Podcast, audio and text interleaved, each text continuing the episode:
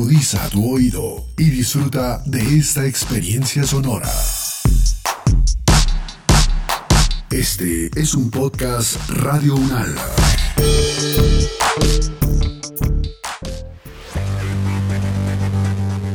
Y si además de contemplar la belleza de los colores del arco iris y de las mariposas, nos aventuramos a comprender por qué los vemos y por qué ocurren, entonces podremos tener la certeza de un disfrute más pleno. Luz y color.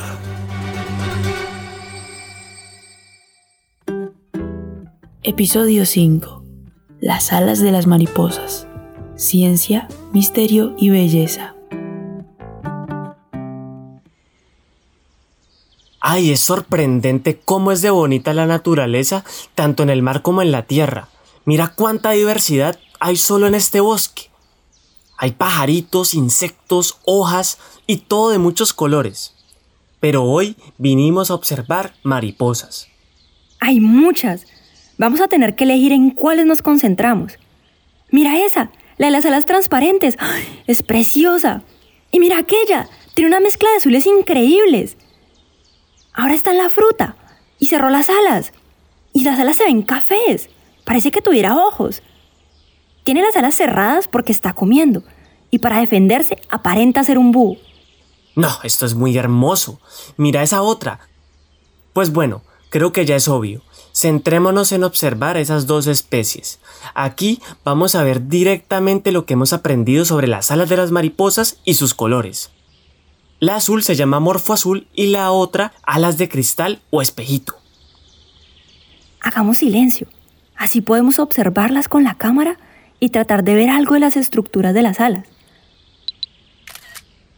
No exactamente como las fotos de alta resolución que vimos en el libro, pero algo se puede detallar. Ya que la tenemos aquí cerquita, empecemos por esta, la morfo azul. Mira, cuando las alas están cerradas se ven de color café. Esos dibujos en las alas parecen pintados. Es que claro, las alas no son lisas, tienen surcos, alambradas y escamas pequeñas que parecen nieve. Esos surcos forman figuras de ojos que tienen anillos más pequeños y que se ven como rojizos, parecen una pupila, y otros más grandes que se parecen al iris café. Luego hay otros anillos amarillentos y unos más externos de borde café en medio de unos aros más claros, casi que grises. Se camuflan en los troncos y en las hojas secas para así protegerse de los depredadores. Otra función de los diseños y los colores tiene que ver con la identificación y con el cortejo para el apareamiento. O sea que los colores y las formas de las alas de las mariposas tienen funciones vitales para ellas y son consecuencia del proceso evolutivo. Esos colores les han ayudado a protegerse de sus depredadores, sobrevivir en el medio y además asegurar su reproducción. Así que el colorido no es solo para verse bonitas, sino que también juega un rol importante para las especies. Y mira, los diseños están como pintados sobre una estructura de láminas que parecen plumas. A simple vista no se ven, pero si observas bien, esas láminas están compuestas de escamas. Las escamas tienen diferentes estructuras. Esas estructuras son las que forman los dibujos y junto con las escamas permiten producir los colores que vemos. Sí, y aquí es donde la luz juega un doble papel para que veamos el color de las alas. Un fenómeno es el que tiene que ver con la forma como la luz se comporta al entrar en la estructura de las escamas. Dependiendo de cómo son los arreglos de las estructuras, de la forma que tienen los surcos y las escamas, la luz bordea los obstáculos desviando su camino, separándose en colores. De modo que las ondas electromagnéticas de luz visible que observamos son una composición de todos estos fenómenos. En algunos casos, una clase de luz prevalece sobre otra, dependiendo de la estructura y de la forma en que la luz llega a ellas, por eso es que vemos un color u otro. A esto se le llama difracción y es la base del color estructural de las alas de las mariposas. Claro, Marga. Y el otro papel de las ondas de luz visible se manifiesta porque además de estructura, en esas escamas hay pigmentos, que son moléculas naturales muy especiales porque tienen la capacidad de absorber, emitir o reflejar luz. Y dependiendo del pigmento, sus moléculas van a absorber luces de ciertas longitudes de onda y van a reflejar otras. El color que vemos es el de la luz que se refleja, o sea, el de la luz que no se absorbe. Y también sabemos que los pigmentos emiten luz por dos procesos, por fluorescencia o por reflexión. Si es fluorescencia, el pigmento absorbe casi toda la luz y por lo general emite luz de mayor longitud de onda, o sea, un color más cercano al rojo. Si es por reflexión, el pigmento absorbe parte de la luz y refleja el resto. Es lo mismo que pasa con los pigmentos de la pintura o de las hojas de papel. Y es por esa misma razón por la cual vemos el color de las cosas. Por ejemplo, si vemos un papel rojo es porque ese papel absorbió toda la luz a excepción del rojo. Y si lo iluminamos con una luz verde o azul, lo veremos negro.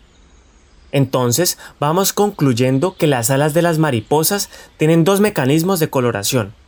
Una coloración estructural debido a la disposición de sus escamas y otra debido principalmente a la reflexión de la luz por los pigmentos que recubren esas escamas.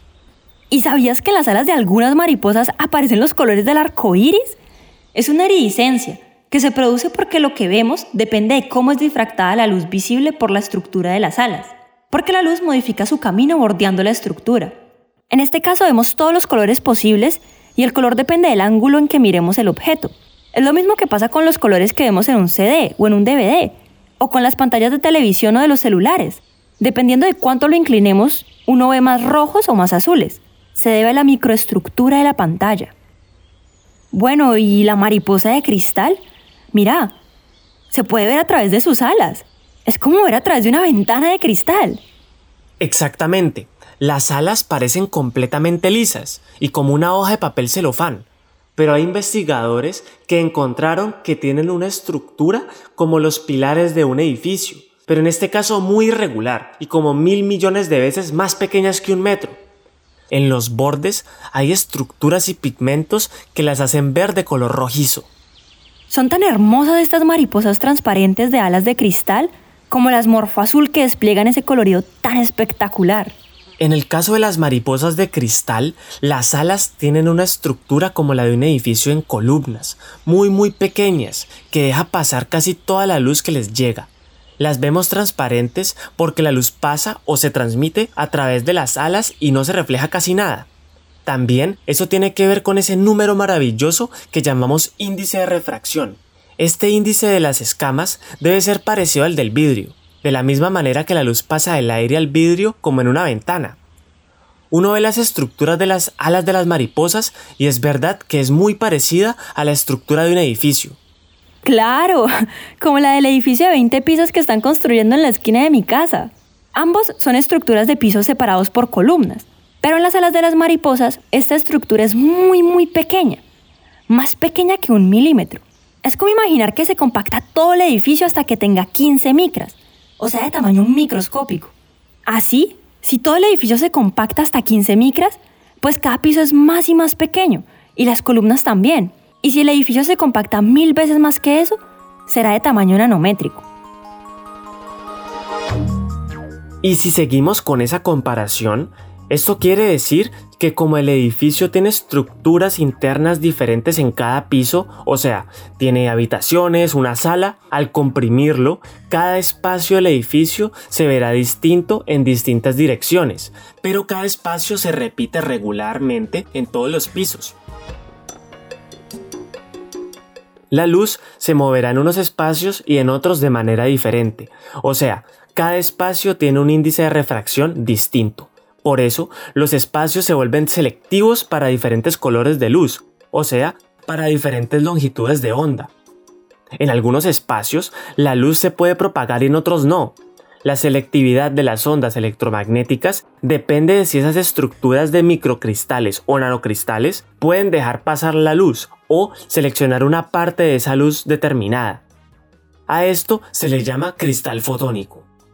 Como cada espacio de ese edificio compactado da origen a estructuras diferentes, lo que se obtiene es un cristal fotónico heterogéneo.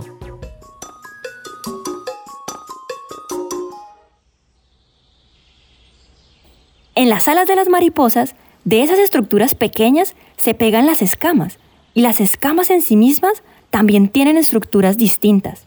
Las alas de las mariposas son mucho más complicadas que eso.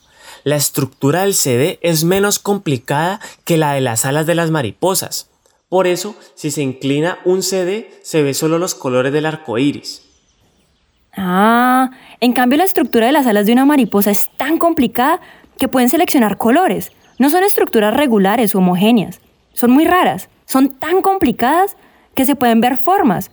Por ejemplo, simular un ojo. Por eso se ven figuras, como en la mariposa que se llama cara de búho.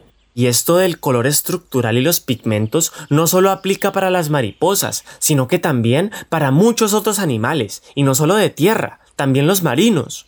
Qué chévere. Nos queda claro que la mejor manera de comprender los colores de las alas de muchos animales, como las mariposas, los pavos reales y algunos escarabajos, es comprender que muchos de ellos tienen color por dos razones.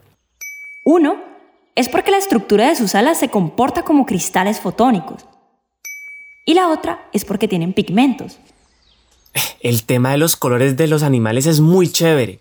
Poco a poco vamos entendiendo que hay muchas formas distintas de interacción de las ondas electromagnéticas con la materia. Unas son más complejas que otras, claro, por ejemplo, mira cómo son de bonitas las luciérnagas.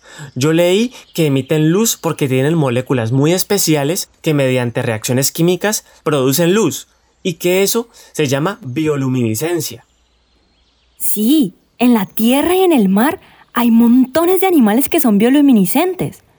¿Y qué tal los animales que se camuflan, como los pulpos, las sepias y los camaleones? Esos también son un mundo muy interesante del cual deberíamos aprender.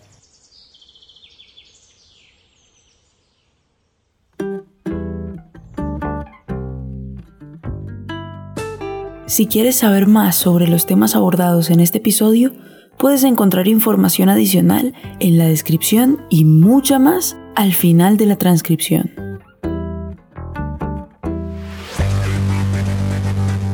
Decir luz es decir color. Es también arte y ciencia, belleza y poesía, pasado, presente y futuro. Luz y color.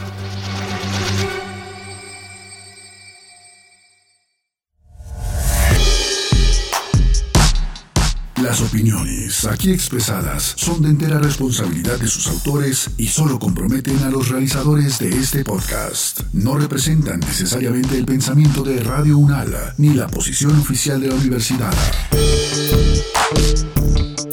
Este y otros podcasts en nuestro sitio web podcast.unradio.unal.edu.co.